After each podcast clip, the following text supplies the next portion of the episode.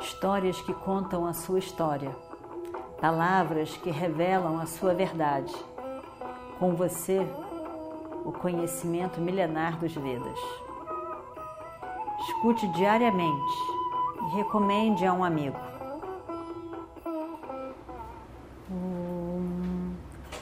Vakratunda Mahakaya Suryakoti Samaprabha Nirvignam Kurume Deva Sarvakaryeshu Sarvada Continuando então a nossa história do Mahabharata. Bindusaras era um lugar muito, muito especial, porque era um lugar onde, lá daquele monte do Kailas, era onde como se realmente naquele lugar o, o, a água a água fosse porque dizem que em Gangá foi apoiada Gangá é o rio que é divino dos céus foi mandado para a terra e vinha com tanta força que ia destruindo tudo. E eles fazem um pedido para Shiva para segurar o rio apoiar o rio na cabeça e depois na cabeça o rio fluiria para a terra. Naquele lugar em que, que, que eh, Shiva Mahadeva estava ali segurando o, o, o Gangá, o rio então descia pelos seus, pelos seus cabelos.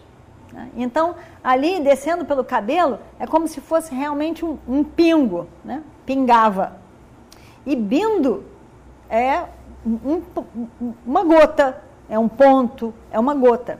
Então, ele, como que aquele, aquela água fica, fica caindo assim, e construindo, fazendo esse lago ali. Então, é, gota por gota. E aí esse lago, ele é formado não, ele é formado por essas águas do Ganges. E dele, então, então saem sete, sete rios que vão fluindo para vários os lados. E um desses é, então, Gangá. E aí, que é chamado de Bhagirata também. E aí esse lugar era muito especial, esse Bindu Saras é muito, muito especial. E ali ele foi nesse, nessa área que Nara e Narayana fizeram todas as tapas. Aí Maia chegou lá e nesse lugar pegou todas as pedras preciosas, pegou tudo, teve que levar muita gente para ajudar a carregar aquilo tudo que ele foi pegar pegou a concha, pegou o gadá e muito, muito ajudante ele teve que ter para carregar aquilo tudo para Indraprasta. Aí ele chega, dá o gadá para Bhima, que evidentemente gosta muito, dá Devadatta a concha para Arjuna, que também aprecia. E aí ele realmente começa aquela construção, finalmente, com todos os detalhes. Ele queria que fosse o, o, o, palácio mais lindo que existisse no mundo, mais lindo que o palácio de Indra, que realmente era uma coisa incrível, porque o palácio de Indra já era maravilhoso. Foram necessários 14 meses para a construção de todo esse palácio. E realmente era a coisa mais linda que existia. Tinha um brilho, uma beleza, todo mundo ficou realmente encantado. Tinha o jardim que foi construído, ele tinha também, é, é, Maia, o arquiteto, ele tinha conhecimento de vários mantras. Então ele construía com os mantras e, e, e, construiu, tudo que ele construiu, ele botou ao redor flores e plantas, e flores que, geralmente, flores que, que, que se abriam em estações diferentes mas ele fez com que todas essas flores especiais e perfumadas tivessem florindo o ano inteiro, tudo florindo o ano inteiro. Flores de verão com flores de primavera, de inverno, de outono, tudo florindo. Então era uma coisa exótica também de se ver, porque você não veria em nenhum outro lugar. Muito perfumado, tudo muito lindo. E ele realmente estava tudo muito, muito incrível mesmo. Ele então, num belo dia, chega para os Pandavas e diz: o sabá está pronto. está pronto, terminado. E eles vão lá ver. E quando eles vão ver, eles não acreditam. É muito mais belo do que qualquer pessoa poderia imaginar. Eles não conseguem dizer uma palavra, eles não conseguem dizer nada. Para todo lado que eles olham, aquilo realmente é lindo, é incrível. E Maia já estava pronto para ir embora. E aí ele diz, ele diz para Arjuna, e esse carro seu é muito poderoso, tão poderoso quanto o sol e Agni. E Arjuna tinha ganho aquele carro.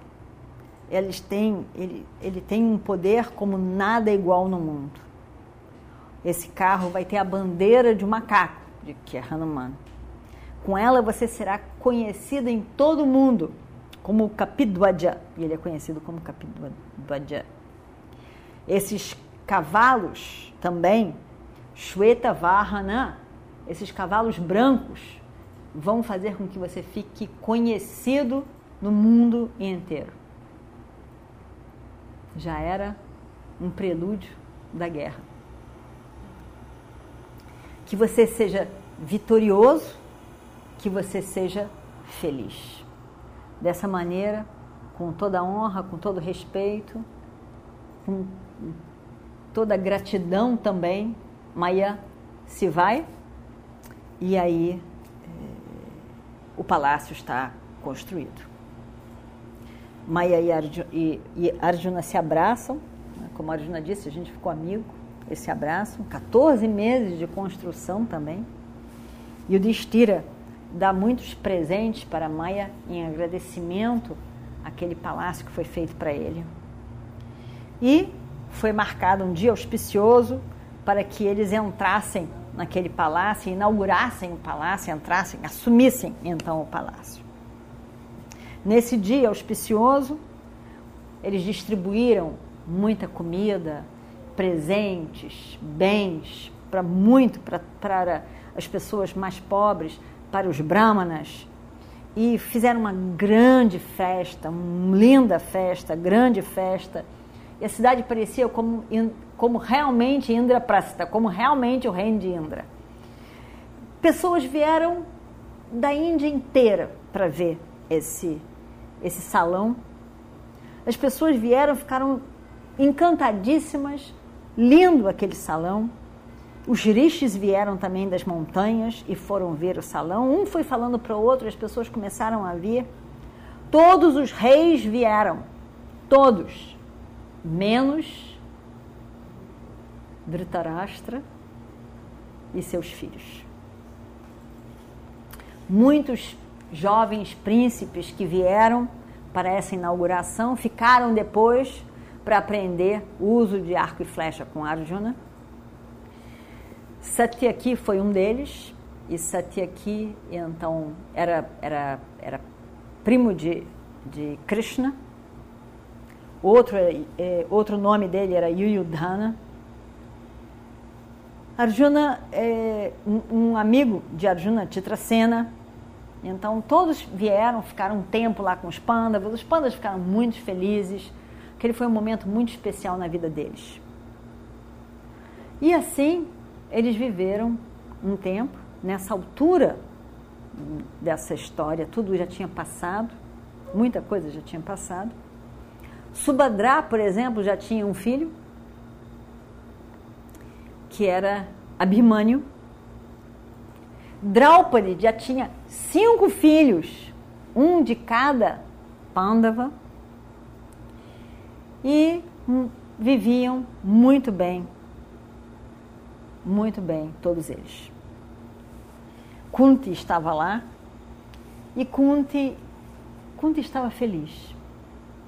Kunti lembrava daquele momento, tantos momentos difíceis da vida dela, coitada. Momento em que o marido foi amaldiçoado, momento em que ela, o marido morreu, que ela trouxe os filhos com tanta insegurança para o palácio de Dhritarashtra e viveram tantas coisas, quase morreram naquele, naquela casa de laca. Tantas coisas aconteceram com eles. E agora a vida estava calma, a a vida estava boa, as coisas estavam se, se desenvolvendo como, como seres humanos comuns. E aqueles momentos difíceis de escuridão, de dificuldade, já passou, tudo aquilo passou. Ela lembrou também naquele lugar que elas tiveram que ficar ali depois que passaram um ano escondidos. Também aquilo já passou, tudo parece tão longe agora, muito longe. Finalmente o sol apareceu no horizonte da nossa família, ela pensou. Ela se sentia bem, se sentia segura, se sentia tranquila. Não ficava mais lembrando de Duryodhana nem de Shakuni como uma ameaça para a vida delas, como foi tanto tempo foi uma ameaça. Parecia que realmente a paz tinha vindo para se estabelecer. Ninguém sabia realmente, mas aquilo parecia um momento que a paz tinha chegado para eles. Eles não sabiam que em breve muito em breve, essa paz estaria definitivamente abalada. Mas nesse momento, por esse tempo, Kunti estava feliz, os Pandavas estavam felizes, Draupadi e Subhadra estavam muito felizes. E, na verdade, muitas coisas tinham acontecido, mas quando passa a vida, quando estão acontecendo as coisas, a gente não se dá conta de que aquilo é um momento tão importante e significativo. Só depois que se passa é que a gente olha para um, um acontecimento e vê que aquilo é um marco de uma mudança na nossa vida. A pessoa não reconhece quando está vivendo, mas quando olha para trás, ela consegue ver que a partir daí as coisas mudaram na minha vida. Quando Draupadi entrou na vida deles, foi um grande marco. As coisas mudaram, eles tiveram que mudar muita, muita coisa. Foi depois que eles se casaram e depois que Draupadi entrou. Quando eles conheceram Krishna, também foi um grande marco na vida deles. Uma mudança total na vida deles. E agora, Narada vai visitá-los. E será também um novo momento, um terceiro grande momento na vida deles. Essa visita de Narada ainda presta. E a gente vê na próxima semana. Om Shri Guru Namaha Harihi Om histórias que contam a sua história, palavras que revelam a sua verdade. Com você, o conhecimento milenar dos Vedas. Escute diariamente e recomende a um amigo.